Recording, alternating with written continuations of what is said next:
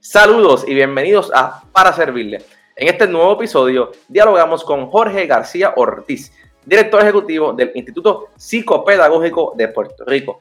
Esta institución lleva sobre 70 años en nuestra isla logrando impacto y ayudando a la población de personas con discapacidad intelectual. Con Jorge hablamos sobre toda la logística de cómo opera el instituto, también qué programas tienen para esta población, aparte de su centro de servicio en el área de Bayamón y también hablamos de cómo se han ajustado a la pandemia y planes para el 2021. Te invito a que conozcan más del Instituto Psicopedagógico en todas sus redes, específicamente en Facebook e Instagram. También puedes hacer donaciones monetarias a través de ATH Móvil en la sección de donaciones o en PayPal. Como siempre, les recuerdo que nos pueden seguir en paraservirles.pr en todas las redes y compartir este episodio con sus familiares y amigos. Pasemos ahora junto a Jorge García del Instituto Psicopedagógico de Puerto Rico.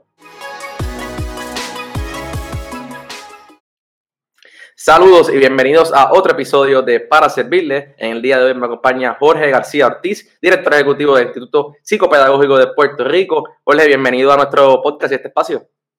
Gracias, gracias Jesús. Este, es un placer estar aquí con ustedes.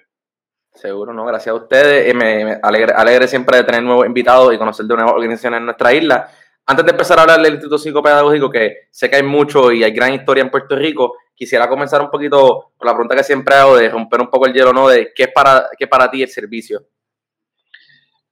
Mira, nosotros, eh, para mí el servicio es, eh, en este caso, proveerle una mejor calidad de vida a uno, unas personas con discapacidad intelectual, eh, categorizados con eso. Y hay que definir también lo que es discapacidad intelectual, eh, porque muchas veces se define incorrectamente y, y, básicamente empieza con personas que pues por una razón genéticamente nacieron con unas deficiencias intelectuales que puede ser desde autismo, este, puede ser que desde el punto de vista de malpractice también pudo haber ocurrido algo en parto y, haya causado que la persona pues tenga eh, unas funciones menos eh, con ese, o sea, no, no, no a la par con un ser humano este, normal, este, ¿verdad? Como la categoría normal de poder este, cuidarse y, y, pues estudiar normalmente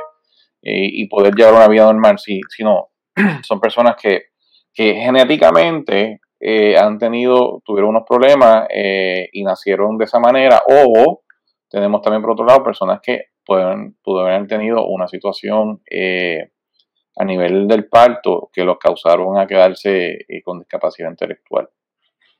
Así que el servicio, quiero abundar un poco más esto, para mí el servicio que le estamos dando es para que ellos puedan vivir una vida más a plenitud, o sea, entre dos componentes, el componente de cuidarlos, porque es el cuido, de, de velar por ellos, pero también es el componente de mantenerlos eh, activos eh, y saludables. Eh, y activos tanto físicamente como, como mentalmente. Y poder desarrollar, desarrollarle destreza que los ayuden a, a, por lo menos lidiar con el día a día este, durante su vida. ¿no? El día a día de por lo menos se puede cuidarse, poder hacer ciertos trabajos que nosotros no vemos, we take it for granted, ¿no?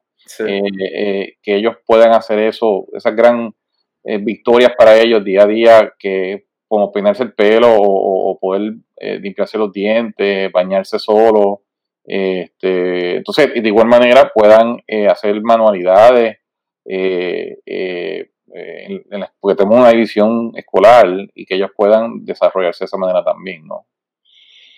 Y eso, yo creo que eso es súper buena introducción a, qué hacen dentro ¿no? del Instituto Psicopedagógico, porque es, lograr esa mejor calidad de vida para las participantes del instituto, ¿no? Que mencionaste ahí varias cosas. Yo, obviamente, estuve leyendo un poquito de información sobre ustedes y sé que tienen vivienda asistida, tienen terapia. Me gustaría que me cuentes un poquito de cada programa, ¿no? Dentro del instituto que ustedes ofrecen a las personas con alguna discapacidad intelectual. Mira, eh, el, el, el IPPR el Instituto Psicopedagógico de Puerto Rico tiene su main campus en, en Bayamón. en la número 2, a la altura del Fondo Seguro del Estado que tiene allí la, la región Bayamón. Ahí está el main campus y ahí tenemos una residencia donde albergan aproximadamente 87 personas. viven allí, viven allí. Importante, esa facilidad es un hospital. Yo tengo licencia ahí de hospital, de una categoría de hospital distinta, pero sí, tengo una licencia regulado por lo que es la ley 101, que es lo que establece eh, la reglamentación a facilidades de salud. Por ende, yo como administrador del hospital es licenciado, eh, tengo que poner mi licencia ahí, porque si no, no, no puede operar eh, debidamente ese, ese lugar. Eh, así que primero que nada tengo, tengo esa parte de residencia y, lo puedo considerar un hospital con unos, con unos, unos cambios, una diferencia a, lo que es un hospital normal y corriente. Por aquí entran y, se quedan un promedio. tengo personas que llevan 60 años ya ahí. O sea, no es como hospital que entra y sale y está un promedio de 4.5, 5 días este, y se cura y se va. Aquí, pues no, aquí pues un long term care, eh, very long term. Eh, así que primero es eso. Segundo, tengo una división que es la parte clínica. La parte clínica eh, es bien importante resaltarla porque es, es lo que se asegura mantenerlos ellos saludables y velar por lo que ellos hacen, o sea, se, cómo se cuidan y, y, que asegurarse que los medicamentos que les toca, porque no, no nos olvidemos que ellos tendrán discapacidad intelectual, pero igual esta población se me está poniendo más envejeciente.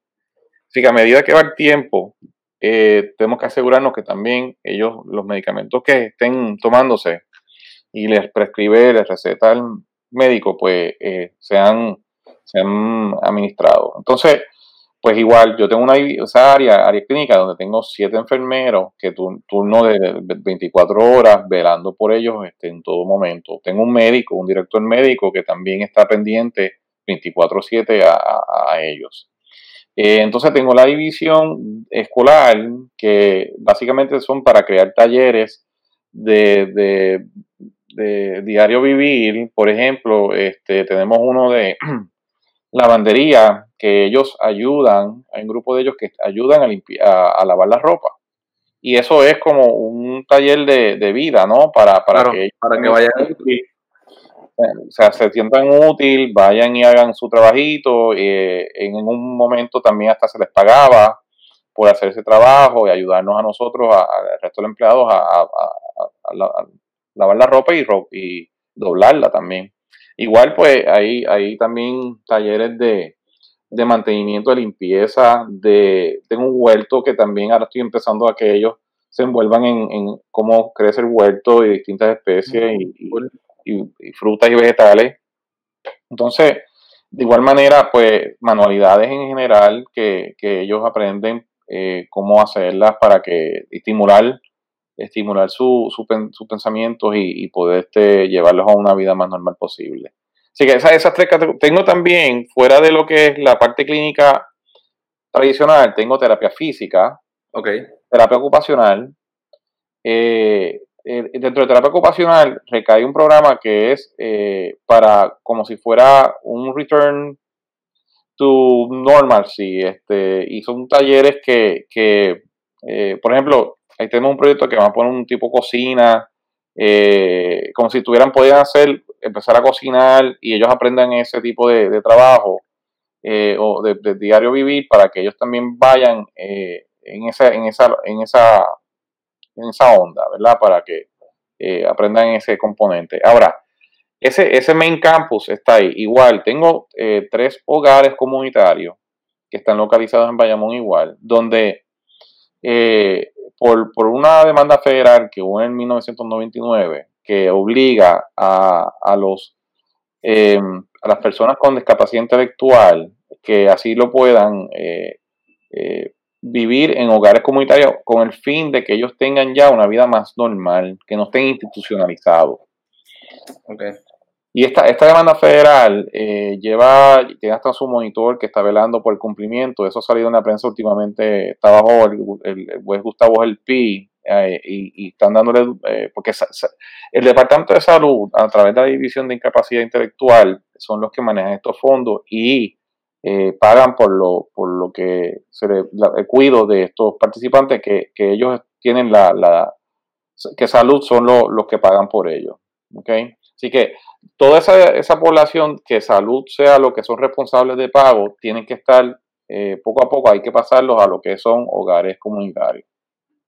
Este, tengo tres hasta actualmente, eh, dos de varones, una de hembra, y estos están seis cada hogar, o sea que tengo este, 18, eh, 12, eh, participantes, eh, sí, 18 participantes en cada, o sea, en total allí. Em, so, tengo esa parte también que, se está trabajando. Claro, allí también reciben servicios de cuido, y igual van al instituto, ¿verdad? En tiempos no COVID, van al instituto, a Main Campus, a recibir eh, de parte de la escuela eh, eh, talleres. Igual tengo un grupo que va a un tipo de escuela del Departamento de Salud también. Y la meta, la meta final ahí, me imagino que tiene que ver con esto de la, ley que tú mencionas, es que igual que los hogares comunitarios, igual que la parte del hospital, es que en algún momento ellos puedan llevar una vida eh, solos, ¿no? O ese es como el fin común, o es darle las herramientas para que lo puedan, o simplemente del hospital moverlo a los comunitarios para que de cierto modo normalice algún tipo de, vida día a día. El fin ulterior sería que puedan vivir, eh, sean autosuficientes. Ok. Este, que sean autosuficientes. Claro, eh, es difícil porque no tienen, no tienen esas habilidades, pero uno se las va desarrollando más y a medida que ellos viven en comunidad, sienten ya una, más, más normal, no están institucionalizados, ¿ves? Y, eso hace una diferencia grandísima. Eh, al fin del día, eso los lo pone a ellos a, tener otro, otro estilo de vida que, que, los puede desarrollar más. Y cuando estamos hablando, tú mencionaste, al principio hablaste un poquito de la parte de, la de discapacidad intelectual, eh, ¿qué tipo de, condiciones tienen los participantes imagino que síndrome de Down, pelecía cerebral, ¿qué, condiciones son más o menos las que, las que están entre los, participantes? Mira, eso hay categorías que, van entre, entre eh, moderada hasta profunda. Okay. Eh, y, puede ser un autismo profundo, puede ser... Eh, yo, y a mí no me gusta usar las palabras condiciones, porque okay. día sí, es la palabra correcta, porque si uno va al DCM, ahora son el DCM5, que es la categoría de lo que salud mental utiliza para eh, eh, ponerle condiciones a estas distintas, pues, para la redundancia, condiciones, pues, pues sí, eh, en efecto sí, podría ser todo lo que mencionaste mm, dentro, cae dentro de eso. Este, Pero son personas que esto siempre yo lo, yo lo menciono son ciudadanos americanos y tienen derecho. Claro. Y eso es lo que yo veo, para, veo, por eso, veo para que ellos reciban todo lo que ellos tienen que recibir, de igual manera que lo recibe una persona como tú y yo, eh, y, aún más, porque se lo merecen. Eh, pero esas condiciones sí eh, son, son no curables, obviamente, al fin del día no las podemos curar, podemos mejorar su y hablando eso mismo así de, terminología, yo sé que siempre ha habido mucha gente que dice discapacidad, hay gente que dice diversidad. Eh, ¿Cuál de los dos, o, como que usted cree que es como que el apropiado, o realmente eso es significante? Para hablando así que tú mencionas la parte de condiciones. Sí, bueno, la, terminología correcta eh, al final del día es condición. Este, Pero hay que verlo como persona que tienen una discapacidad intelectual por las razones que expliqué anteriormente, ¿no? Claro. Em, pero sí, la palabra correcta es condiciones de, autismo, condiciones de, discapacidad en general, ¿no? Este, porque no es física. Eh, algunos tienen problemas físicos, pero no necesariamente es solamente físico, es, más bien de poder eh, autocuidarse y llevar una vida normal. Y mencionaste que, funciona como, que también lo que está en Bayamón, no, la número dos es básicamente también como un hospital. So que hay personas que no pernoctan, que pueden ir, tomar servicios por el día y retomar su día otra vez con su familia o con quien viva, etcétera. Tenemos un grupo también que, van diariamente, que mayormente a la escuela, este, y allí reciben este, los talleres, y, igual se van y, este, y pues pernotan en sus casas, en sus hogares con su familia. Eh, sí, tengo ese grupo también que va ahora, llevo desde marzo sin eso, ¿no? Porque... Te iba a cómo se ha gustado. Pues ya hablando de COVID en un, momento, sí, nosotros eh, hemos manejado, hemos establecido un protocolo de manejo de exposición de riesgo, la exposición de COVID muy riguroso.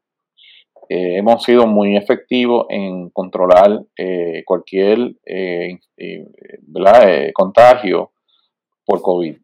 sí hemos tenido, pero inmediatamente yo tengo un área que es de aislamiento donde se colocan a, a las personas que, que, así salen positivas para entonces entrar en la cuarentena. Están aislados por unos 14 días en total comunicación con el Departamento de Salud porque ellos están bien pendientes, específicamente del área de epidemiología.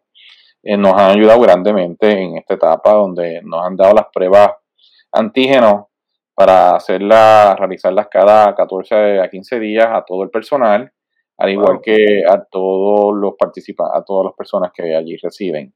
So, eh, inicialmente tuvimos que usar las pruebas PCR, que son las pruebas eh, moleculares, eh, y pues fue un cada 15 días haciéndole las pruebas. Y, ahora mismo puedo felizmente decir que estoy COVID free en el instituto. Este, y así se va a quedar, así se va a quedar. hemos sido bien enfáticos con los empleados, donde hemos, ¿verdad? Constantemente los orientamos a que se cuiden, ¿verdad? Porque se van a sus hogares y, tienen su vida, tratan de tener su vida normal, pero tienen que pensar en que ellos vuelven al instituto a, dar servicios y tienen contacto directo con los participantes. De igual manera, hemos tenido que comprar el equipo protector a, todos los empleados para asegurarnos que también ellos tengan todo su equipo que necesitan para protegerse. Eh, ha habido mucho gasto en ese aspecto, tanto en las pruebas como en, en, toda la compra de equipo protectivo. Eh, estamos hablando de que desde marzo para acá nos hemos gastado sobre 300 mil dólares en todos estos conceptos, ¿no?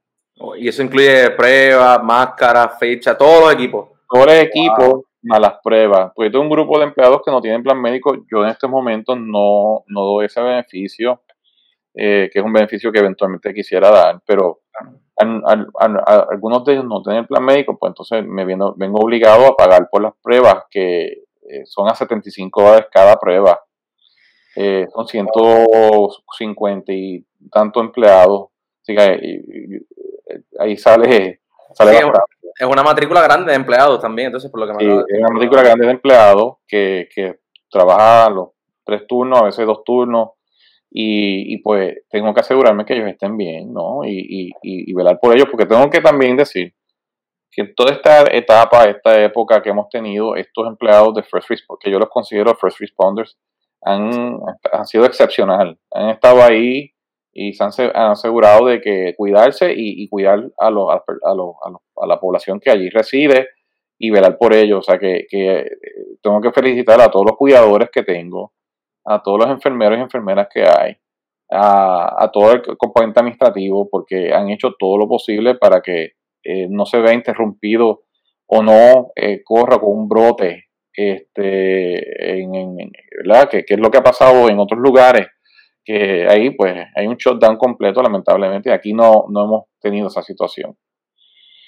Y ahorita hablamos de las, mencionaste las casas comunitarias, toda esta, esta logística también aplica a, las casas de comunidad. Toda la logística también aplica a la casa de la comunidad. Este, igual, eh, se, va allí, personal de enfermería, toma las muestras, eh, ya sea, eh, se usa mayormente que es por nasal, la prueba PCR, molecular y la antígeno que estamos utilizando ahora también es este, rosa un poco la nariz y ahí con eso se, se toma la muestra. sangre se hace de vez en cuando, se puede utilizar que viene siendo la, la serológica. Es buena a veces usar la serológica porque puede notificarnos si la persona tuvo en un momento dado eh, COVID sin síntomas. Y, si sale prendido, como dicen, prendido el componente IgM y el IgG apagado, pues entonces eso fue que tuvo infectado en un momento dado, mi cuenta se dio y pues ya lo sabemos. Y, ahí es que salud, el Departamento de Salud los, considera eh, recuperados. El que ya tenga negativo el IgG y el IgM este, positivo. Y, hablando, obviamente, al momento de grabar esto, pues ya existe la, vacuna del COVID, ¿no? ¿En qué, en qué categoría caen, podrían caer ustedes? ¿Ustedes entran en alguna de las fases o las participantes del programa? Bueno, estamos en discusión con el Departamento de Salud. Eh, nosotros caemos básicamente en la 1, para el personal caen en 1A. Ok. Eh, yo estoy viendo a ver si, si los personas que son de alto riesgo, o sea, le decimos comúnmente los participantes, a mí tampoco me gusta esa palabra, pero la población nuestra es de alto riesgo por las razones que hemos hablado. Y, con el componente de, que ya yo tengo ahí el, la edad promedio de personas que residen y que van son es 45 años. Ah, ok, que no son, no, son niños y, y son adultos. Eh, y eso es, eso otro punto. O sea, tenemos que visualizar esto que no son, eh, siempre se piensa en que, que, el IPPR está atado a pediatría y niños. No. Al revés, es un cuidado de adultos. Y en este caso, un cuidado de adultos de envejeciente, casi, en, muchos de ellos, ¿no? Ahí pueden ver la foto. Ahí, ahí pues. medio, pueden ver. Esa es la, la, fase, ¿no? La, la, la, perdón, la, oficina principal en el Bayamón. Esa es nuestra oficina principal, ese es el campus principal. Ahí tú puedes ver una muestra de, primero de nuestro campus, ese es nuestro campus eh, que estaba mencionando, central. Eh, y eso puedes ver, esos son de los muchachos que, que viven allí. Eh, o sea, no son niños, son adultos. Claro. Entonces, eh, eh, tengo ya personas, tengo uno de 18 años, sí, pero igual tengo uno hasta de 80 o 70 y pico alto, o sea que, que llevan, y llevan tiempo, el promedio de tiempo que llevan ahí puede ser unos 20, 25 años algunos, o sea, y otros tienen 60 años ahí, o sea, al fin del día tenemos que visualizar que esta población, no solo el tema de la capacidad, de capacidad intelectual, estamos hablando también del tema de, de su salud por envejecimiento en general. Y, ahí es que entramos con unos programas que tenemos, que hemos implantado hace unos años atrás con, se llama, uno en particular se llama eh, Let's Move, que lo hacemos a través de, de la ayuda de un programa que se llama AmeriCorps, que es un, ah. Un, trabajo, o sea, es un programa federal donde nosotros reclutamos personal, decimos miembro, eh, para que nos ayude en unos unos proyectos específicos. Esto viene del gobierno federal, pero lo, maneja Fortaleza y nosotros tenemos ahora mismo 14 eh, miembros en este ciclo, donde lo que Let's Move lo que busca es dos cosas importantes. El movimiento físico a través de ejercicio y este, eh, eh, dieta, nutrición. Y eso es interesantísimo porque podemos, es medible. O sea, cuando vamos al ejercicio y se hace uno, contemos un área de, tengo unos educadores que son dedicados a lo que es el componente de, de, ejercicio, o sea, de, actividad física. Se le mide la, fuerza a nivel del core, de cómo, cómo están, eh, y eso es medible, y, eh, aparte del peso, ¿verdad? Y, que el peso se mantenga o reduzca por, por, dos cosas, por la dieta estricta que, se lleva y por los ejercicios que se están llevando a cabo.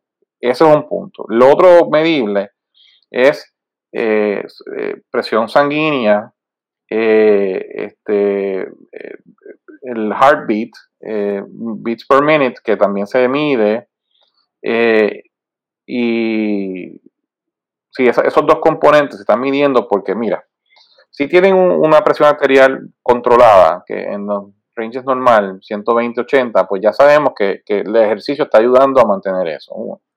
Dos, si tienen un, heartbeat eh, en los 70, 60, 60 o 70, ya tienen un corazón saludable por el ejercicio que se está dando, ¿no? Y eso, eso al fin del día lo que hace es darle una mejor un bienestar de salud, un wellness, ¿no? So, ese programa lleva cuatro ciclos, tres o cuatro ciclos, y estamos ahora mismo en el proceso de llegar a un acuerdo con el recinto de ciencias médicas, la UPR, para poder entrar ya en un proceso más, más este, riguroso de medir estos resultados. Para mi, mi, plan sería que algún día podamos, podamos eh, publicar un, un, estudio ya validado donde vemos que estos esfuerzos a través de este programa de Let's Move han logrado mantener esta población en una manera más saludable, eh, más activa, a pesar de que, pues sí, tienen discapacidad intelectual, pero a pesar de que también son envejecientes, están, envejeciendo. Claro. Que seamos lugar de referencia para los demás eh, instituciones que son como la nuestra, eh, que existen varias, ¿no? Eh, nosotros somos la más grande, hay otros que también pues tienen una matrícula similar, pero somos más grandes en, cómo hacen en, todos los aspectos. Pero sí, yo quiero lograr eso porque es una es un modelo de servicio que puede aplicarse en el resto del mundo. Claro, se puede replicar y ustedes pueden hacer tanto como, como los recursos den y las facilidades, etcétera, pero si otra gente tiene un modelo a seguir, pues sería ideal. Eh, sí, sí. sí, un modelo a seguir que, podemos, por ejemplo, publicar los resultados y cómo lo hicimos en un journal específico eh, ante la comunidad médica para que vean cómo es que se, cómo es que lo estamos haciendo y en, en Puerto Rico, los últimos censos hay aproximadamente 300.000 personas ya categorizadas de, capacidad intelectual. Wow. hay que ver, o sea, yo tengo una, pequeñita parte, pero hay que ver qué están haciendo con ellos y cómo lo están eh, asegurando que tengan una vida a plenitud. O sea, al final del día se trata de eso y cómo lo pueden buscar que sean un chipping un poquito más autosuficiente a lo que este, están ahora mismo. Y estos son programas que, lo que busca es eso.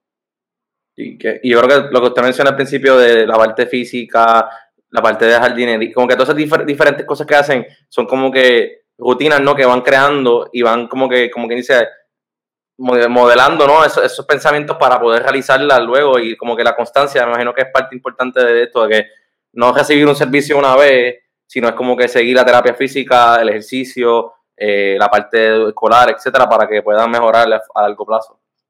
Sí, la terapia física eh, y ocupacional eh, son clave en, mantenerlos activos y mantenerlos desarrollando la mente en, estas actividades que son de día a día, definitivamente me, si, si, si mencionaste ahorita que hay otras organizaciones en Puerto Rico, pero has mencionado varias veces que hay personas allí que llevan casi 60 años. Me gustaría conocer un poco el, los comienzos ¿no? del instituto, cuándo comenzaron eh, en Puerto Rico, un poquito de, esa fundación, por qué lo hicieron. Ah, obviamente me parece bastante lógico con lo que mencionaste, 300 mil personas, pero ¿qué, ¿cómo fue ese comienzo? En el 1949 eh, fue creado este, con, con, el fin de, de, buscarle un lugar para estas personas con, con discapacidad intelectual, porque no había un, lugar para eso. O sea, que llevamos 71 años eh, dando, dando estos servicios este, a, la, a la población. Este, sí, tiene, tiene unas raíces muy, muy bonitas, este, donde a su creación pues, pues tuvo mucho movimiento y, pues eh, hizo, hizo en su, en su momento y de ahí seguido hizo una labor social increíblemente eh, impactante y, así ha seguido, ¿no? Eh, claro, a través del tiempo hemos tenido que evolucionar y, y, muchas cosas han evolucionado donde tenemos que ahora, y hemos llegado a un punto donde tenemos que tomar unas decisiones y qué vamos a hacer, ¿verdad? Por ejemplo, eh, el tema de, institucionalizar a, a, lo, a, a las personas eh, es algo que tiene que ir eh, eliminándose. Me explico. Yo estoy bien de acuerdo con el tema de, tenerlos en, hogares comunitarios. ¿Por qué? Porque así pues tienen el sabor de ese de estar un, viviendo en una, un hogar, no estando en un, hospital, donde pueden ya tener ese, ese, ese, ese, paso a, una vida más normal. Sí, esa libertad de cierta forma. Es una libertad, pero también estoy en una comunidad, estoy, no estoy en una institución, este, estoy en una cocina normal, estoy, ¿verdad? Tengo roommates, pero puedo salir, salimos, eh, eh, eh, igual salen del instituto, pero eso va, va a tener que ir cambiando y, uno de los planes que tenemos es que de aquí a cinco años, por lo menos, si nos permite las finanzas y, y, tenemos, conseguimos los hogares adecuados, pues ir comprando más hogares para ir moviendo a, a, las personas para los hogares. ¿Qué, qué va a pasar? El, el, lo que es el Instituto Campus, el, Main Campus, pasaría a ser un lugar de servicios ambulatorios y, y, podemos entonces ahí abrir las puertas a más población que, que no tiene donde ir hoy, o sea, ambulatoria, desde el punto de vista ambulatorio. Eh, tanto a nivel de, ejercicios y, y, en talleres como la parte médica, clínica, ¿no? Donde pueden ir ahí teniendo personas ya con un expertise en manejo de esta población, pueden entonces eh, ayudar a, manejar de una manera más efectiva eh, la población que, que, tengan este tipo de, la, que estén bajo esta condición. Em, pero eso nos va a tomar un tiempo, y, pero sí, tenemos que ir hacia ese lugar. Esa es la meta. Esa es la meta. Posterior a, a María, diría que hay que el huracán María, este, yo diría que ese fue más o menos un turning point de, de lo que es la planta física porque tenemos que ya, eh, aunque se, ya se han ido reparando ciertos aspectos que fueron eh, damnificados por el, por el huracán. Eh, ahí estamos en conversaciones y, aplicándole a, FEMA eh, una serie de, aspectos donde son unos fondos que nos permite o remodelar, hacerlo más resiliente el campus central, pero también está la posibilidad, que es algo que, que estamos viendo a ver si llegamos a ese punto, que ellos nos permitan y nos den unos fondos para mover nuestro campus central a otro lugar. Este, y eso, eso está un poquito más lejos de lo que yo pienso, yo esperaría, pero sí estamos para, hacer lo, que, lo, que es la planta física más resiliente. Ese es el tema. O sea, que si vuelva a pasar un huracán como María por Puerto Rico, los daños sean mínimos. Eh, pero eso, eso, eso en sí ha llevado nos, ha llevado a pensar qué vamos a hacer en el futuro del, del, IPPR del main campus, ¿no? Porque lo ideal sería que nosotros podamos eh, desarrollarnos de esa manera y poder tener un, sucursales de IPPR en toda la isla. Eh, Mayagüez, este, Ponce, eh, Fajardo, este, y Arecibo, por ejemplo, para tener todos los, cuatro puntos y entonces en el área central. Sería lo ideal porque así podemos este, abarcar eh, y, aplicar nuestro modelo de servicio eh, que ha sido probado en, el resto de la isla y, atender a aquellas personas que así lo necesitan. Pero eso es una, conversación obligada por, lo que pasó por después de María, ¿no? Y, lo que estamos hablando con FEMA y, con otros personas que, están dando fondos. Que, que, aquí sería, cuando hablas de dar servicio en esos puntos, pues no es necesariamente la parte de vivienda, sino un centro más para las personas poder ir, coger servicio y volver a su casa, ¿no? Sí, sí, sería algo un ambulatorio. modelo ambulatorio, pero si, si tenemos que tener lugares para esas áreas, yo también la, la aprovecharía y tener, ¿no? Y, y poder eh, eh, aplicar nuestro modelo de servicio alrededor de toda la isla. Y los hogares, porque ahorita mencionaste lo de salir y eso, ¿los hogares eh, tienen algún como que monitoreo de parte de ustedes o, o después que están en esos hogares, pues básicamente están, tan solos? ¿Cómo es esa parte de, porque me imagino que al tener más hogares, pues la logística para ustedes es más complicada también? Sí, tiene, tiene total monitoreo. Tengo supervisores que, que están constantemente eh, dando rondas por los hogares. Se responden, esos responden a mí directamente eh, para cualquier situación que ocurra en, los hogares. Eh, igual, el Departamento de Salud está bien, bien pendiente a los hogares porque ellos, ellos son los responsables por esas personas al fin del día me la delegan a mí, pero el Departamento de Salud, la División de Incapacidad Intelectual, eh, son los responsables de esa persona, de, de, personas que ahí viven. So, es un, es, es un monitoreo constante de los hogares eh, y asegurarnos que, estén en buen estado, que si se daña algún tipo de, se daña algo de plomería, electricidad, eh, se repare inmediatamente. todo, es un concepto completo de vigilancia. Claro. Mencionaste, mencionaste ahorita, eh, ¿verdad? Hay uno faltó el monetario aquí, ¿no? Pero me, gustaría saber, como institución, qué, qué retos están encontrando, aparte de la, el COVID es un reto para todos, ¿no? Pero qué otros retos han tenido recientemente que, que los, ha, le ha puesto un poquito, ¿no? La situación un poco más complicada para ustedes. Si alguno. Mira, sí hay. me imagino. Este, el reto no, y no necesariamente es por COVID, o sea, tenemos que también eh, pensar en que, y por eso agradezco esta plataforma y este, este foro que me estás dando, Jesús, porque es, que las personas conozcan el instituto. O sea, como estamos diciendo, no es un lugar eh, donde viven niños, o sea, viven adultos, que, que son personas con unas necesidades que, que realmente eh, pues no, no, tienen la culpa porque, porque genéticamente eh, así, así vinieron a este mundo. Claro, si, si fuera la situación de que, de que fue un mal practice y, por ejemplo, se puede haber el cordón umbilical, se le puede haber este, privado oxígeno al cerebro y eso también ocurre, ¿no?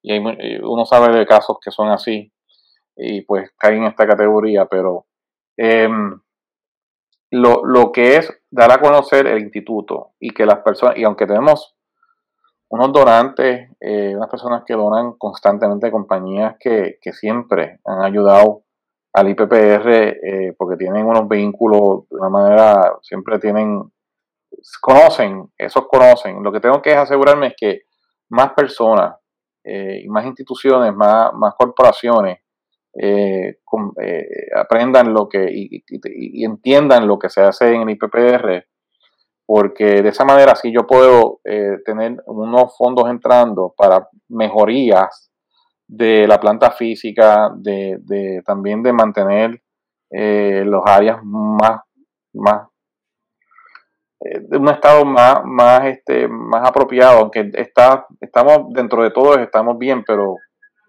es, cuestión de, llevarlo a otro nivel, que es lo que yo siempre he soñado, de que pueda, podamos llegar a ese otro nivel.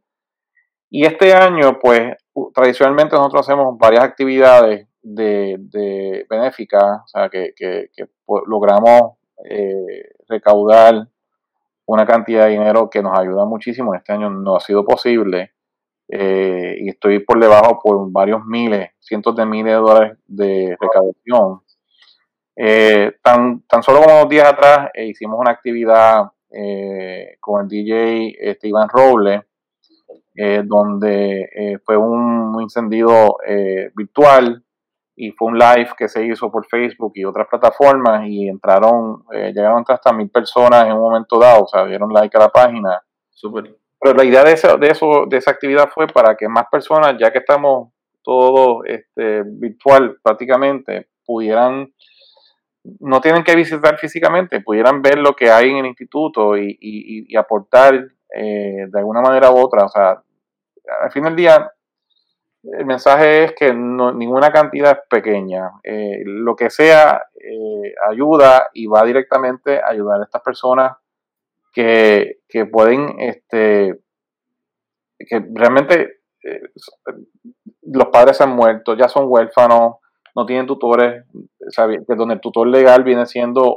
el Departamento de Salud, el Departamento de la Familia, este, y delegado en esta persona, en mi persona como el proveedor oficial. O sea que eh, nosotros le damos le tratamos de dar todo lo que podemos, pero hay veces que, tenemos que eh, recaudar fondos para, poder asegurarnos que lo tengan. ¿no? Eh, así que la, ha, sido, ha sido un proceso eh, difícil este año en la recaudación de fondos. Sí ha habido, tuvimos un donante que nos dio el otro día una cantidad muy grande de dinero que, pues se lo agradecemos en, en, en el alma. Y la actividad que tuvimos el, el, miércoles pasado, el 23 también, pues recaudó unos fondos. Así que así vamos a seguir. Eh, la, fuente, principal también nuestra es el, el, contrato que tenemos con el Departamento de Salud para, para cuidar a estas personas eh, y velar por ellos en todos sus aspectos. Y, ese contrato es bien, bien abarcador de todo lo que tenemos que hacer y, y cumplimiento con todo un mandamiento, unos protocolos para asegurarnos que ellos estén bien. So, eh, también está eso, ¿no? Y yo creo que la razón principal por la que existe, la, yo, me, agradezco a ustedes, ¿no? Que participen, porque yo creo que la razón principal de este espacio es eso, que darle luz a todas las organizaciones que hay en el país, porque lamentablemente, por ejemplo, 71 años, estoy seguro que muchísimas personas no lo conocen y pues que conozcan es bien importante tenía dos preguntas. Si eh, mencionaste que las personas pueden hacer donativos, ¿dónde pueden hacer donativos eh, para apoyarlo ustedes? Pues pueden ir a nuestro Facebook, eh, pueden hacerlo, ahí sale, es por ATH móvil. Ah, súper. y pueden también donar por medio de PayPal. Ok, perfecto. Okay, ahí está lo, en, ATH móvil, si van al, al área Donate, este, ahí buscan IPP, Instituto Psicopedagógico, y van a encontrar y pueden donar a través de, esa, ese, método. Y en PayPal igual, buscan Instituto Psicopedagógico eh, y, sale también este, ahí para poder donar. Y, y, para, y, personas, y para personas que mencionaste, han mencionado ¿verdad? varias veces la parte de eh, terapia ocupacional, la parte de terapia física, personas que son profesionales de ese campo, ¿no? que pudieran donarle su tiempo, eso es algo que también se puede, eh, imagino que ahora mismo con COVID pues, hay unas regulaciones específicas, pero personas que quieran donar su, tiempo, ¿no? De su, de su talento, ¿eso también ustedes lo aceptan ahora mismo? Bueno, sí, yo tendría, eso, es un poquito más complicado porque eh, tengo que asegurarme, tengo que credencializar a estas personas, eh, asegurarme que puedan realizar las funciones dentro de lo que es el instituto. Pero sí, o sea, son, son temas que yo veo con buenos ojos igual que las alianzas que tenemos con, las distintas universidades, que, las pasantías, eh, los, estudiantes pueden eh, pasar en el instituto por distintas psicología, trabajo social, enfermería, este, terapia física, terapia ocupación, o sea que, y, hasta en gerencia de salud hemos tenido eh, residentes o estudiantes para que vean el concepto porque al fin del día se trata de un concepto de gerencia de salud, eh, el manejar esto. hay que, eh, así que sí, yo, yo, yo eh, me encantaría tener personas que me apoyen en ese sentido. Ahora con COVID yo tengo eso bajo lockdown, eso tengo que decirlo. porque si no, pues, pues se me sale de control y ahora mismo lo tengo súper controlado y así lo quiero mantener hasta que la vacunación empiece a hacer su efecto. Sí. Te, quería preguntar, y, y, total discreción, no quiero entrar en ámbitos políticos, pero mencionaste lo del Departamento de Salud. Eh, el factor de que cada cuatro años cambiamos de administración, ¿los afecta a ustedes de alguna forma o estos son contratos a largo plazo y pueden continuar brindando servicios sin importar la administración que estén mando? Es un contrato que se firma cada año. Ok, ok. okay. Eh, va a depender mucho del gobierno que entienda este tipo de, de situación, o sea, este tipo de población. Sí, eh, lo que lleva es que dar servicio bueno, realmente, ¿no? Eh, el Departamento de Salud tiene, tiene, tiene una división que se dedica a esto y tienen un monitor federal encima. Es lo único que puedo decirte en ese aspecto. Súper, no hay problema. No, pero es que es, o sea, la razón por la cual, ¿verdad? Que, que la pregunta es primera vez que ¿verdad? hablo con una organización que están atados al departamento y, ¿verdad? Son, yo creo que es súper importante que ustedes puedan seguir brindando sus servicios a, la, a, su población todo el tiempo sin importar, pero, pero te agradezco. la, la, la, verdad el caso es que nuestra relación con el Departamento de Salud es una excelente, especialmente ahora, eh, y nosotros hemos tenido siempre reuniones con los distintos secretarios de salud, por lo menos los tiempo que yo llevo, ahora estoy esperando que, entre ya ahora el 2, 3 de enero, entre el doctor Mellado para poder tener una conversación con él este, y, poder ¿verdad? traer ya la situación del IPPR y, en general de la esta población y plantearle unas ideas que pueden ayudarlos a él a manejar esto de una manera más, más eficiente, definitivamente. Ustedes son un ente importante en el país, ¿no? Este, en este tema particular, porque lo llevan 70 años, ¿no? Esta población conocen los in and outs, como dice la, gente. Te quería preguntar también si eh, conocer un poquito de cómo, cómo llega Jorge ¿no? al Instituto Psicopedagógico. Eh, obviamente, por lo que hemos hablado, pues tienes vasta experiencia en el instituto, conoces, lo, volviendo a usar la palabra, los in and outs. ¿Cómo, cómo llegaste al instituto? Pues interesantemente, yo comencé como, consultor porque tenemos un proyecto que todavía estoy trabajando hace unos años atrás, eh, tres años y pico, más o menos dos, años y pico, sí, donde tenemos un, para, ahí no se factura, la parte de facturación médica por los servicios de psicología, trabajo social, nutrición, eh, terapia ocupacional y terapia física no se facturan, y, la parte médica, ¿no? Nosotros ahora vamos a empezar a facturarle a los planes médicos porque todas nuestras personas tienen plan médico ya sea a través de, Medicare eh, eh, Platino o Medicare regular o, Vital, ¿no? que es el plan de salud del gobierno. Para poder entonces facturar los servicios que damos porque realmente eh, debe ser así. Así es que debe ser, pues estamos dando servicios al fin del día que le toca al plan médico pagarlo y no lo están pagando. So, al nosotros comenzar a, con ese proyecto, eh, vamos, a, vamos a poder tener un ingreso eh, adicional para que podamos eh, pagarle a nuestros empleados que se dedican a eso. So, yo entré en ese concepto, yo soy administrador de salud, de servicios de salud, de hospitales, como lo conocen, este, tengo mi preparación en eso, egresado del recinto de ciencias médicas, y he estado en distintos ambientes, hospitales, planes médicos, este, en gobierno, de todo un poco. Este, sí, así que eh, eh, cuando se me solicitó esta ayuda, eh, lo hice con mucho gusto, directamente una, persona de la Junta me solicitó ayuda. Entonces la, la, directora ejecutiva pasada renunció, no, anterior a ella, hemos tenido ya dos, yo he estado, esta es mi segunda vez como director ejecutivo. En el, junio del 2019 renuncia la licenciada Milagros Vargas como directora ejecutiva y ahí la Junta me solicita que, ocupe el puesto interinamente hasta que consiguieran a, mi reemplazo. Se contrató a otra persona, ella estuvo 10 meses, igual renunció hace poco y yo llevo ahora un mes y pico como director ejecutivo nuevamente porque la Junta así me, me, me solicitó eh, ellos están bien envueltos en todo. La Junta, el presidente es el señor Rodolfo Sánchez Colbert, que tiene eh, directa relación, pues su hermana lleva ahí 45, 50 años ya. Eh, en el instituto viviendo. En el instituto viviendo, sí. Este, y pues él tiene pues esa, esa relación directa con el instituto y lo, y lo conoce de, y entonces la Junta igual, tienen muchos miembros de la Junta, tienen hijos o, hermanos que están allí y pues este, la idea ahí es que podamos y llevar que la Junta, eh, Este, con sus planes trazados se puedan cumplir. Y, también tener una, relación open, o sea, abierta con, con, todos los tutores y padres de los muchachos que allí viven, porque yo creo en transparencia. Aquí no hay nada que esconder. Es todo a través de este tiempo hemos sido muy abiertos con el COVID, en el sentido de que le decimos la verdad lo que está ocurriendo eh, y, pues se maneja caso a caso. Y gracias a Dios, como dije, eh, este momento no hemos tenido mayores problemas con COVID, por, por lo que ellos, los padres se sienten en mi entendimiento, se sienten más tranquilos a tenerlos allí porque no los han podido visitar, no permitimos las visitas. Y es difícil para ellos porque eh, no pueden ver a sus hijos.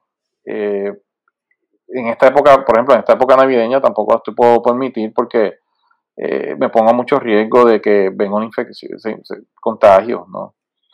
Pero en esencia, yo caí ahí porque la Junta me solicitó la, ayuda y, ahí pues le he cogido un aprecio grandísimo al instituto y, Y es cuestión de tener visión, porque sí, cuando empezó en el 49 eh, tenía una visión increíble y él ha tenido, pero ahora tenemos que, como dije, evolucionar.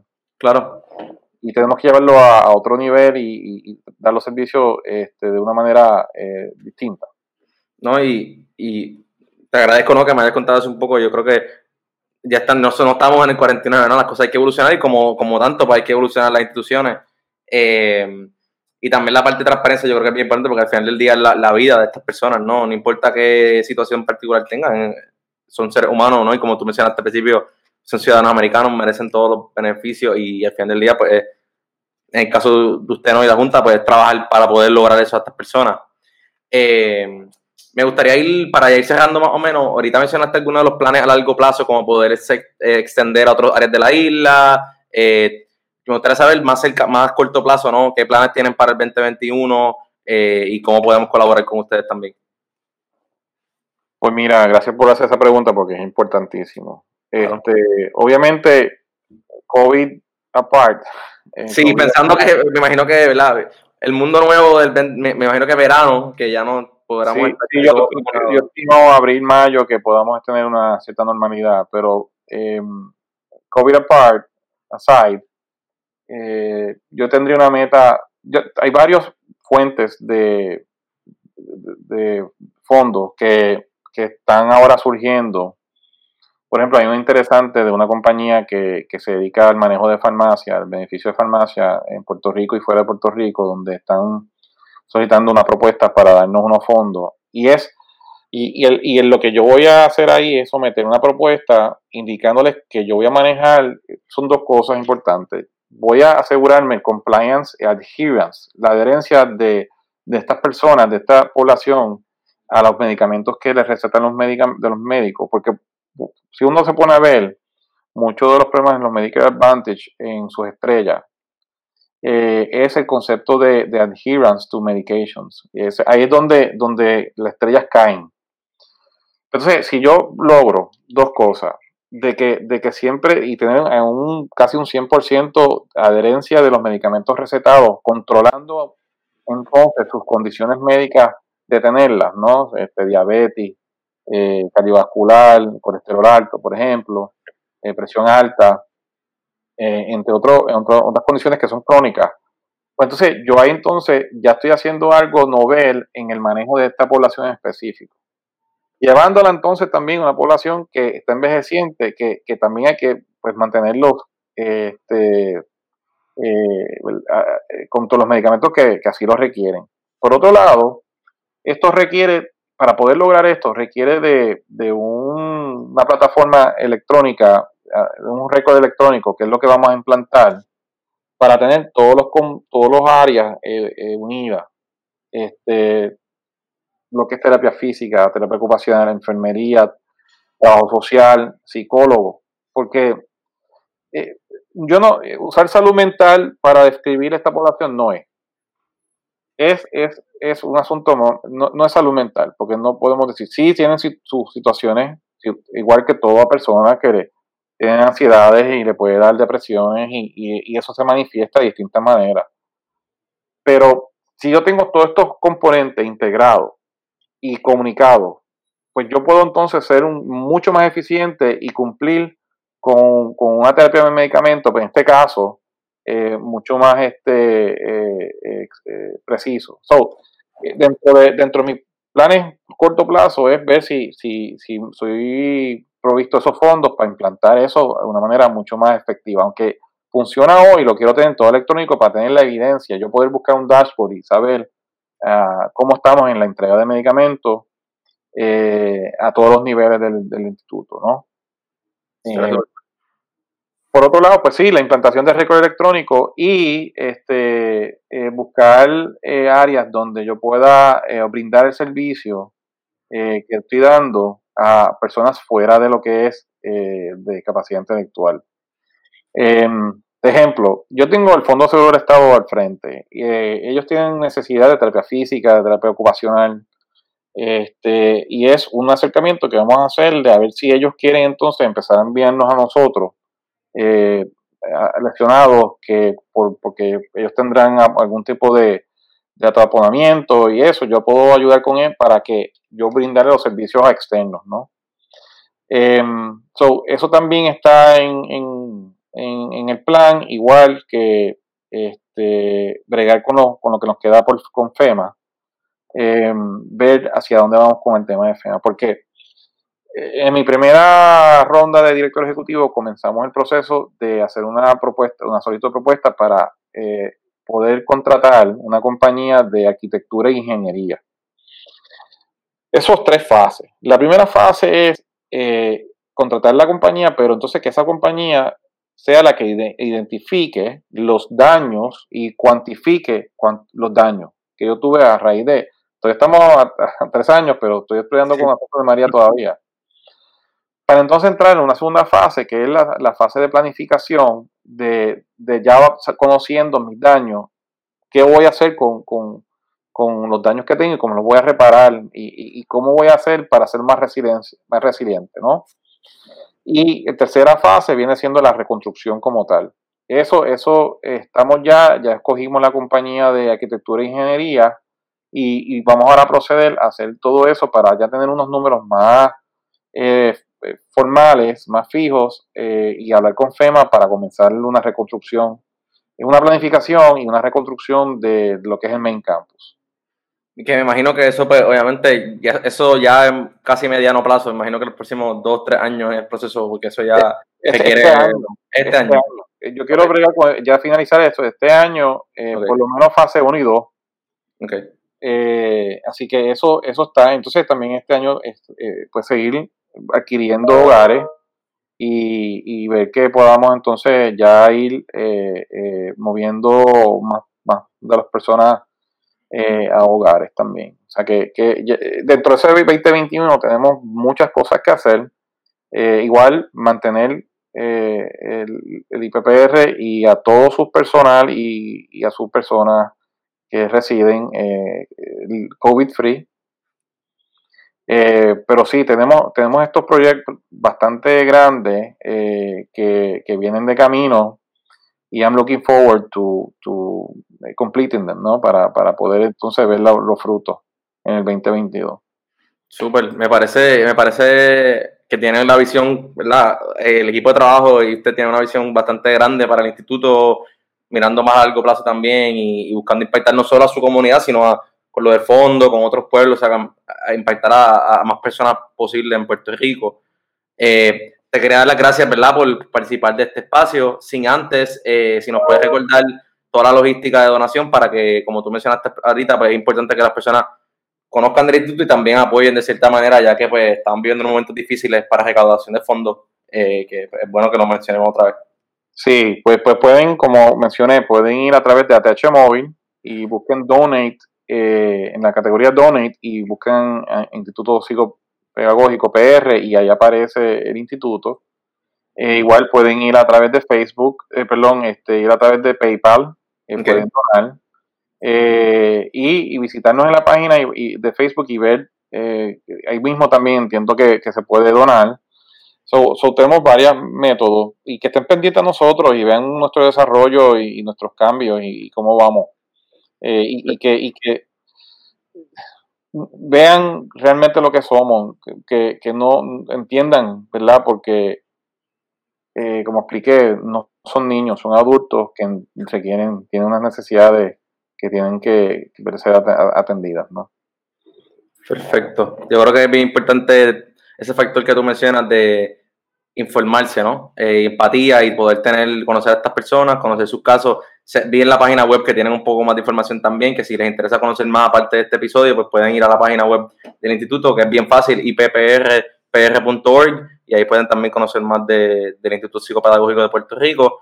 Jorge, muchas gracias por tu tiempo. Eh, agradezco al instituto por formar parte de esto. Cualquier cosa que necesiten de nuestra parte para servirle, estamos para, a su disposición y te agradezco a ti eh, y, esta iniciativa que tú has hecho para, crear para servirle, eso es tremenda iniciativa, me encanta. Eh, te felicito y, te deseo lo mejor, eh, que sigas, ¿verdad? Atendiendo estas, estas personas y estas entidades como la nuestra para que se den a conocer y este así que gracias por el tiempo también. Seguro, gracias, muchas gracias. Para eso es. A toda nuestra audiencia les recordamos que nos pueden seguir en todas las redes como para servirle.pr, compartir este episodio con sus familiares amigos, suscribirse al canal de YouTube. Muchas gracias por su sintonía en este episodio y recuerden que aquí para servirle.